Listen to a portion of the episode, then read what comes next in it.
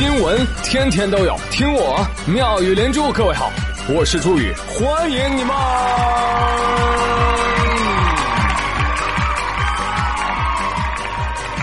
谢谢谢谢谢谢各位的收听啦！前两天是一年一度的苹果春季发布会。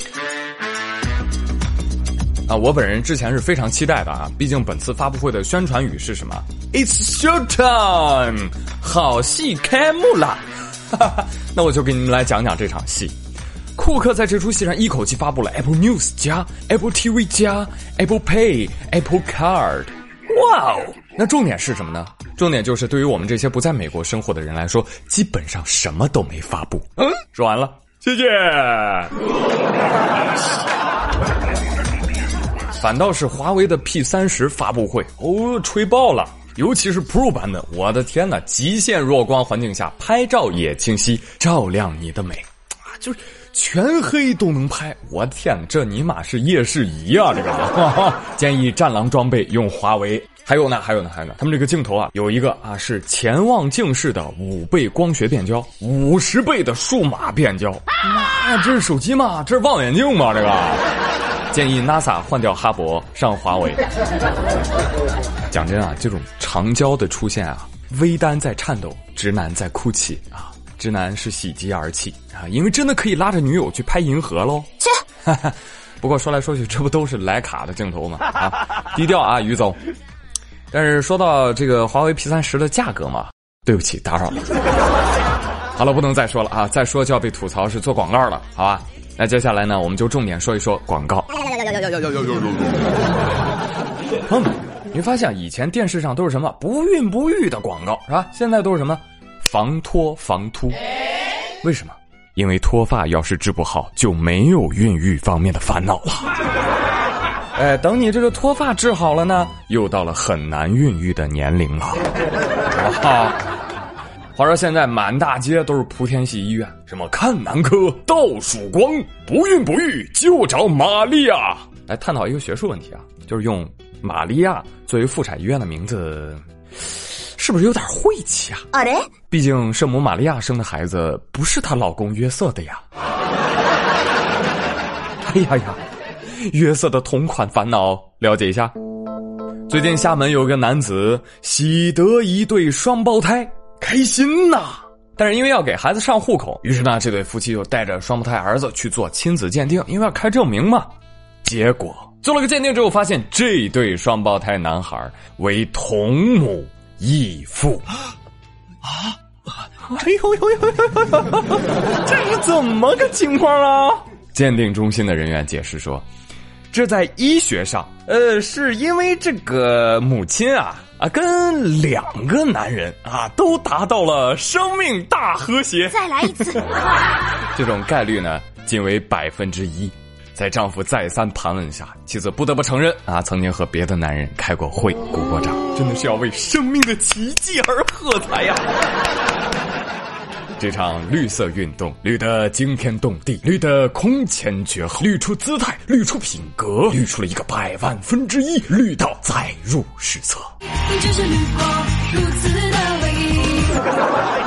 啊，这个木已成舟啊，但日子还得继续，多想想孩子吧，两位。呃，接下来就得给孩子起名了啊，我帮你们想好了，呃，孩子呢就叫海尔兄弟。啊，不喜欢。不喜欢，不喜欢，那就叫森森和琳琳，好不好？听起来很环保。哎，等会儿，等会儿，等会儿，等等等等。啊，我突然想到，这这两个双胞胎是同母异父是吧？嗯。哎，对，我我想再确认一下，这两个爹当中有女主她老公吗？哦，很抱歉。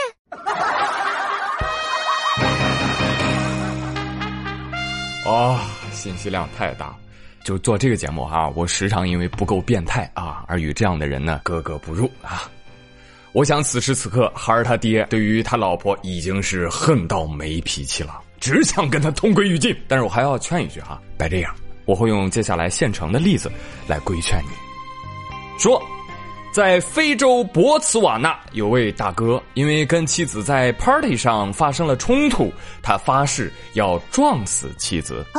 因为我有病，我有什么病啊？我有神经病。哎，那至于具体怎么撞呢？这位大哥啊，在附近的俱乐部里偷出了一架飞机。飞机啊，朋友们，怎么操作呀？啊，一般人不会呀。他是机师，他会。啊，具体怎么做的我不知道，不过估计我猜测呢，跟开车应该差不多，踩离合、挂档、松手刹、给油门，是吧？哎，走走走走走，哎，来了，开启飞机就冲向派对现场啊！在飞机上的时候，这大哥还打电话问哥们儿呢：“喂，Tony，我老婆现在在不在俱乐部里啊？”“呃，在的吧？你想干嘛？你别管，你你赶紧出去。”打完这电话，这飞机就低空飞行。经过塔台的时候，俱乐部的人员，包括他朋友，就感觉不太对劲儿，飞这么低干嘛呀？他朋友就立刻请所有人离开屋子。人群疏散不多时，这男的就开着飞机，咣，撞毁俱乐部，当场身亡。其他人呢？其他人安然无恙，无人受伤。最骚的就是这个结果。作死的人自己死了，没有任何人受到牵连，这就对了。但说实话啊，开开飞机撞老婆这这个操作，我我确实是缓了好一会儿才才缓过劲儿来。就我记得当年啊，外国人就老说，哎，你们中国人啊缺乏创意啊，我当时还不信。但网友说，你拿块板砖就能搞定的事儿，你费这个劲，你干什么？嘘嘘嘘，小点声，这男的要听到你这个方法。会诈尸的，哎呦！你怎么不早告诉我啊？而且王小胖说说这个新闻也提醒我们啊，原来非洲并不是我们想象的那么贫穷，是吧？同样的情绪啊，王小胖最多只能骑电瓶车撞，不是？哎，你想干什么？你撞谁呀你？啊，你有媳妇吗？所以通过这个新闻，我想建议广大夫妻，双方遇事要冷静，能过过，不能过离，对吧？不要伤害，否则这就是下场。任务没有完成，自己还他妈死了，遗产分给妻子，妻子带着钱嫁人去了。还有比这更悲惨的事情吗？是吧？啊，所以有时候真受不了这种人啊！你按常理出牌，你会死啊？你不按常理出牌，你才会死呢。啊，差点就死了啊！这样的人还有呢啊！最近在徐州啊，当地举办了国际马拉松赛。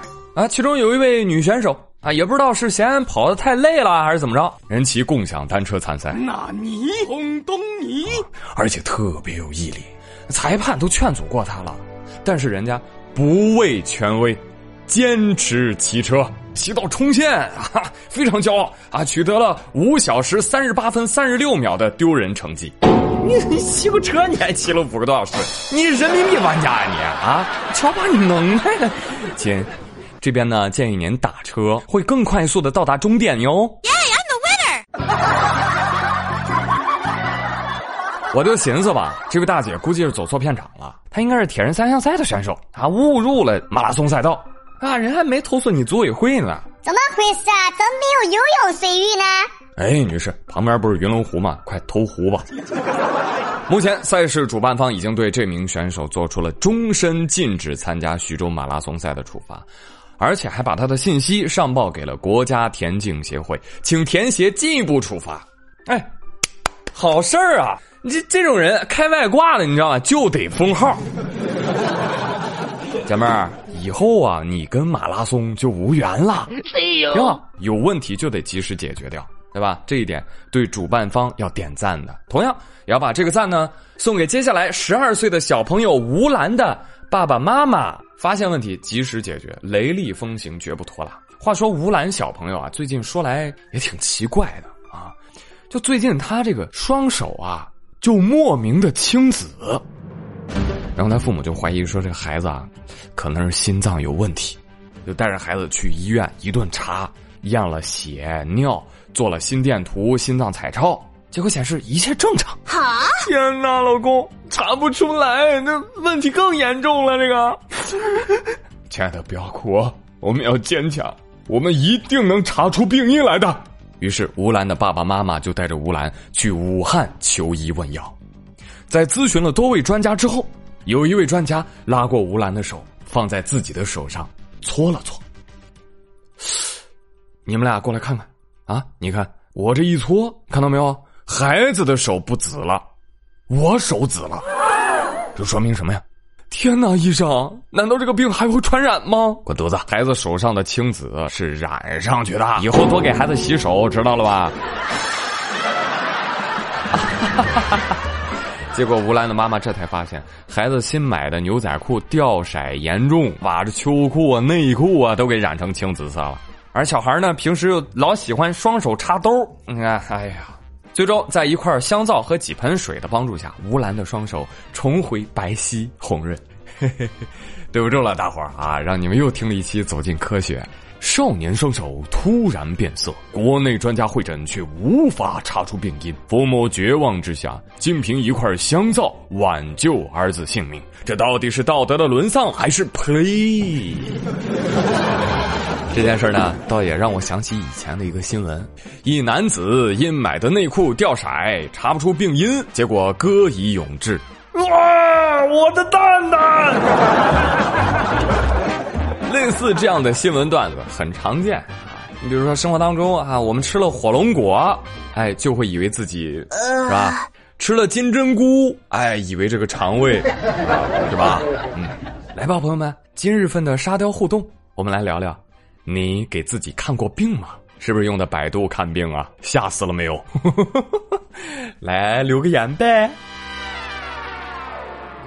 好的，朋友们，接下来的时间，让我们一起来回顾一下上期的互动话题。哎，问到各位，你为苏大强流泪了吗？你会原谅他吗？来看一下清梦小圆，他说：啊，我先不给苏大强流泪，我先给倪大红老师演技点个赞。正所谓那个什么，北有谢广坤，南有苏大强，坤之大，东北放不下，强之作，长江以南都哆嗦。倪大红老师，哦，不得了了，现在是顶级流量了。这才对嘛，这样的市场才健康。就这种演技精湛的老戏骨，你吹爆他都不为过，是吧？相比之下，嗯，某些流量小生。继续来看，只爱土猫，他说：“可能是我心肠硬吧，我不会原谅苏大强的。这种强行煽情、必须圆满的大结局，让人看了很不舒服。虽然古语有云‘以德报怨’，但也别忘了它的下一句，连起来是‘以德报怨’。”那何以报德呀？哎，是我们一直在断章取义啊！好像如果不原谅就不够大度似的。对恶报以善，那么对善则是最大的不敬。我可以选择不在乎，那是因为我要放过自己。时光向末说：“哎，人呐，高配版就是苏明玉，低配版就是樊胜美。”突然想起来一句话：我屈从于现实的温暖，人心真的很脆弱的。一句恶言就能寒彻心扉，可恨极了。但凡有一点火光，哎，又会下意识的去靠近。所以感觉啊，这个都挺好，就是一笔糊涂账。可是谁又能说得清决绝的切割和柔软的靠近哪一种才是救赎呢？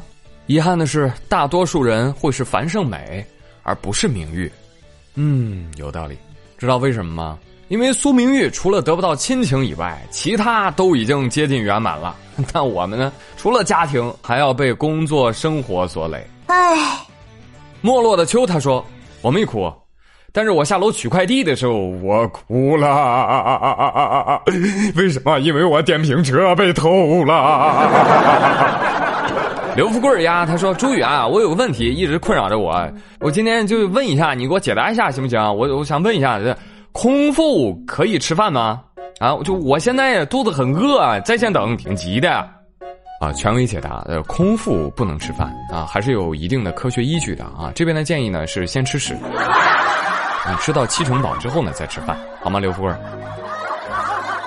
哈，再来看狼，他说，八六年的时候我三岁，妹妹一岁，父亲想要儿子，计划生育又特别的严，于是，在某一天的清晨。父母带着妹妹远走他乡，一别十六年，未曾相见。十六年之后，他们只带回了小我十岁的弟弟。现在父母跟我住在一起，我想，我应该是原谅他们了吧？但是灵魂深处的窟窿，永远也填补不了。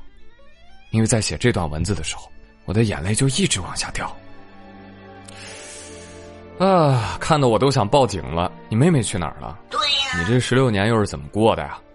哎，你有空的时候你问问你爸妈，就是为了个儿子过上背井离乡、四处奔波的生活，他们幸福吗？其实不用问啊，生活早就惩罚过他们了，但还不够。最近的心跳声，他说，这个剧真的只是站在家和万事兴的角度上改编的吧？结局强行让家庭和睦。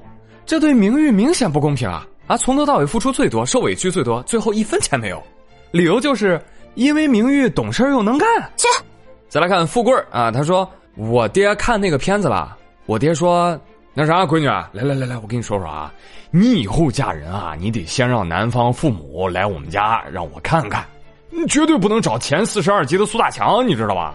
不是歧视啊，作为父亲没有担当，反而让子女不安生，这样的父亲没有尽职尽责。突然觉得我爹真好，为我操碎了心。老幺六六六他说：“哎，我哭了，我哭了，我为苏大强都哭成狗了。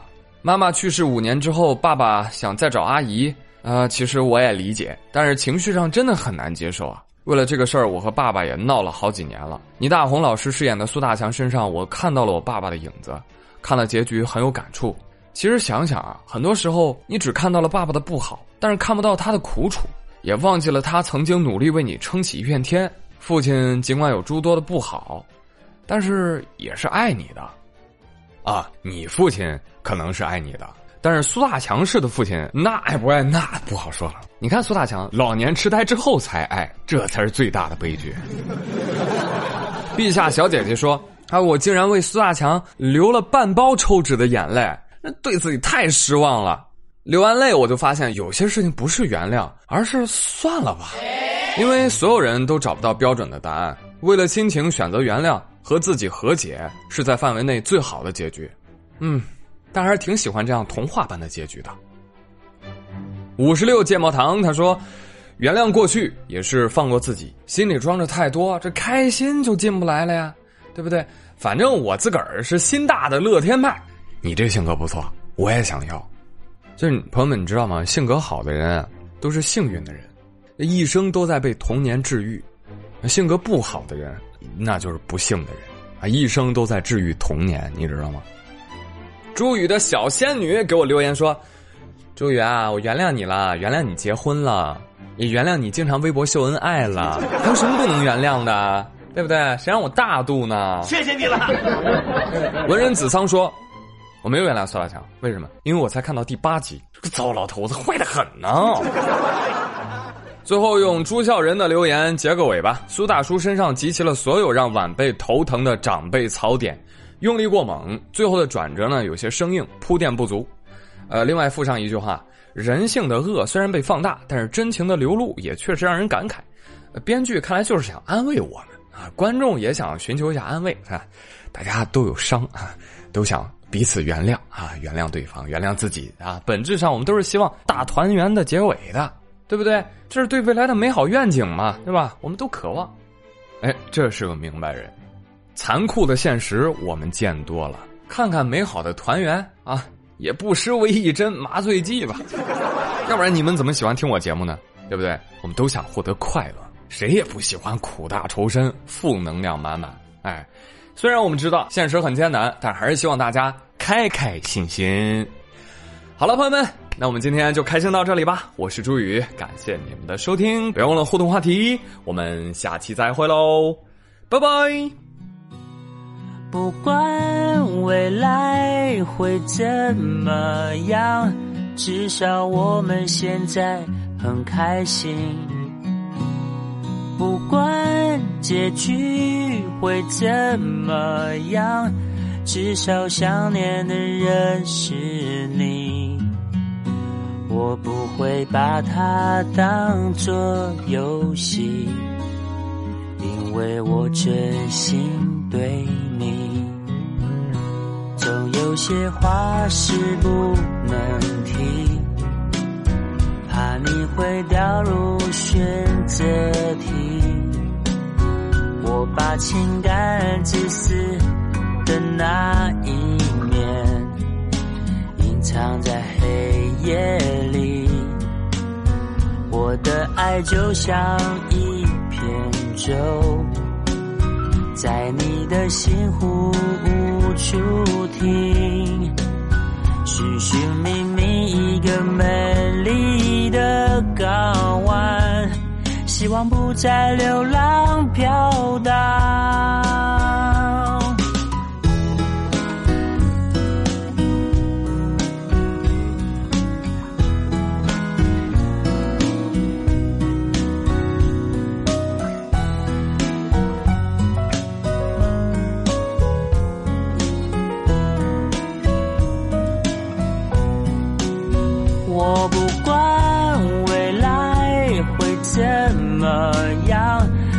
至少我们现在很开心。我不管结局会怎么样，至少想念的人是你。我不管未来会怎么样。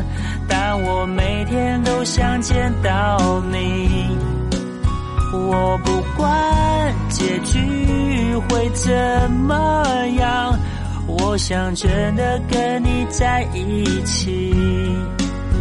如果你还是没法相信，真的没关系。我会安静的离去。